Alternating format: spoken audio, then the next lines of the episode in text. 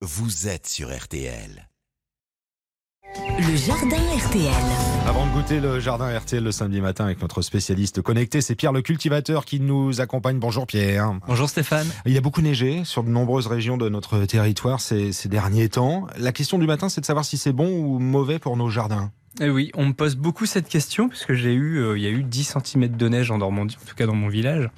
Et donc, c'est joli, mais est-ce que c'est pas néfaste pour le jardin? Alors la première réponse assez rapide, non, c'est pas néfaste, c'est même bien au contraire assez bon pour les pelouses, pour le jardin puisque ça va créer une couche de protection comme un paillage naturel.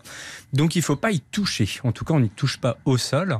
Par contre, on peut y toucher sur les arbres et sur les arbustes, les palmiers, les bambous et les arbustes pour plusieurs raisons. La première, c'est que ça va les déformer. Si vous avez un arbuste taillé en boule, avec le poids de la neige, ça va le déformer. Donc on n'hésite pas à utiliser un manche, un manche à balai pour secouer son arbuste pour faire tomber ce surplus de neige. Et ce surplus, on laisse au pied de l'arbuste, au pied des racines pour protéger les racines du gel.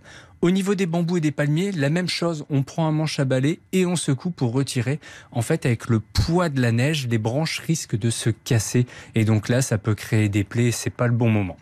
S'il y a trop de neige au sol et si vous avez des bambous, oliviers ou autres plantes en pot, on peut en récupérer du sol pour combler et en mettre sur le pot pour Mmh. que, remplir le niveau. Pour deux raisons. La neige va protéger des gelées. Ça veut dire qu'en dessous de la neige, on a une température de 0 degré, alors qu'au-dessus de la neige, on peut avoir une température allant jusqu'à moins 5, moins 6, et j'en passe. Ça fait une couverture, quoi. Donc ça fait une petite couverture de protection, et au moment où ça va déneiger, la neige va fondre et ça va nourrir votre plante automatiquement avec l'eau. Donc voilà, on peut faire ces petits gestes. On n'oublie pas en même temps les oiseaux. En ce moment, il fait froid, il y a de la neige, ils cherchent à manger. Donc on peut ajouter quelques graines dans les nichoirs ou en jeter dehors.